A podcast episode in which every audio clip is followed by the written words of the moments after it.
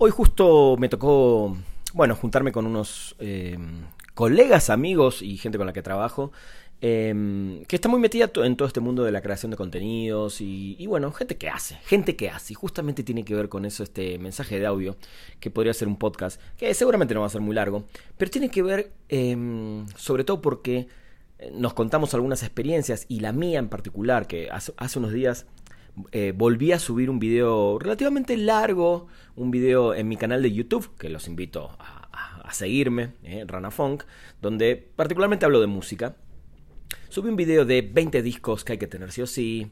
Eh, quizás el título es un poco pretencioso para algunos, pero bueno, mi idea era justamente hacer un listado de varios discos que yo considero que podrían estar en cualquier casa y toda una familia podría disfrutar, por decirlo de alguna manera. Son discos que te llevan por diferentes géneros, no tan extremos, porque justamente un género extremo o una banda o un disco extremo no entraría en esa lista.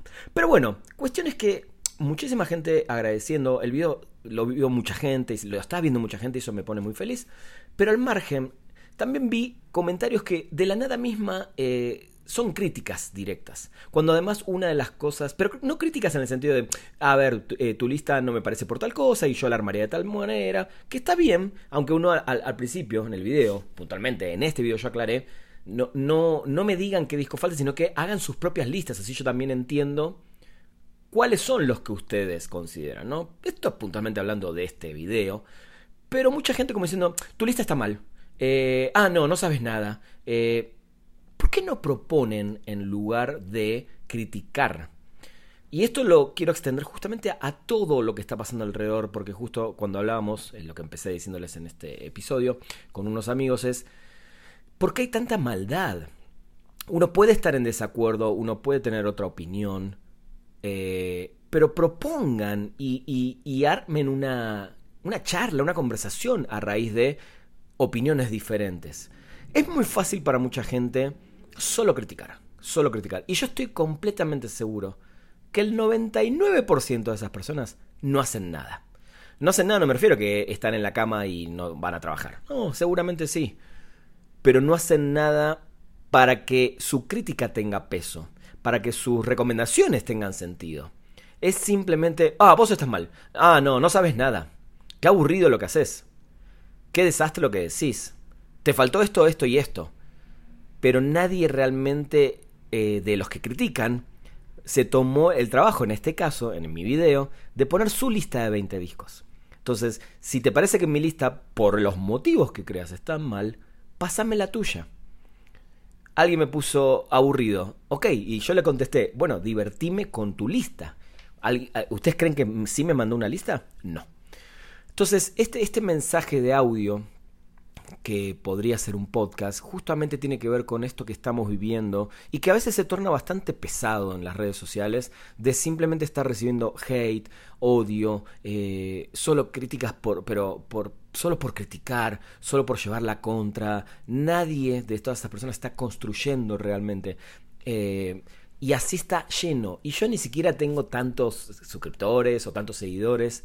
Yo no quiero saber ni lo que son los estos, no sé, uno de mis amigos puntualmente, millones de seguidores, si esto lo, pongo en un porcentaje, si a mí son, no sé, 3 o 4 o 5 o 10 de, no sé, de, de 3.000 y pico, de 4.000, no me quiero imaginar la cantidad que son en millones.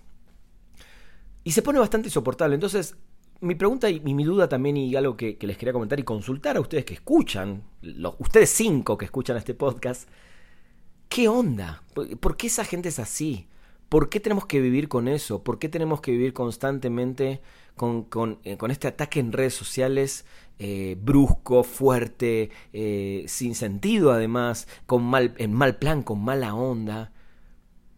¿Por qué esa gente en lugar de, de estar así? O, ¿O qué le pasa a esta gente? Porque podemos empezar por ahí. ¿Qué siente esta gente? ¿Qué le pasa? ¿Por qué tiene la necesidad de atacar? ¿Por qué no podemos cambiar un poquito ese chip de antes de decirle algo, ¿por qué no pensamos primero nosotros en, dónde estamos? ¿Por qué no contextualizamos? Porque también hay mucha gente que ataca a gente sin saber, por su ropa, por su, no sé, su, su, su, parte visual, eh, por muchas cosas, físicas, ¿no? Eh, y no tanto intelectuales.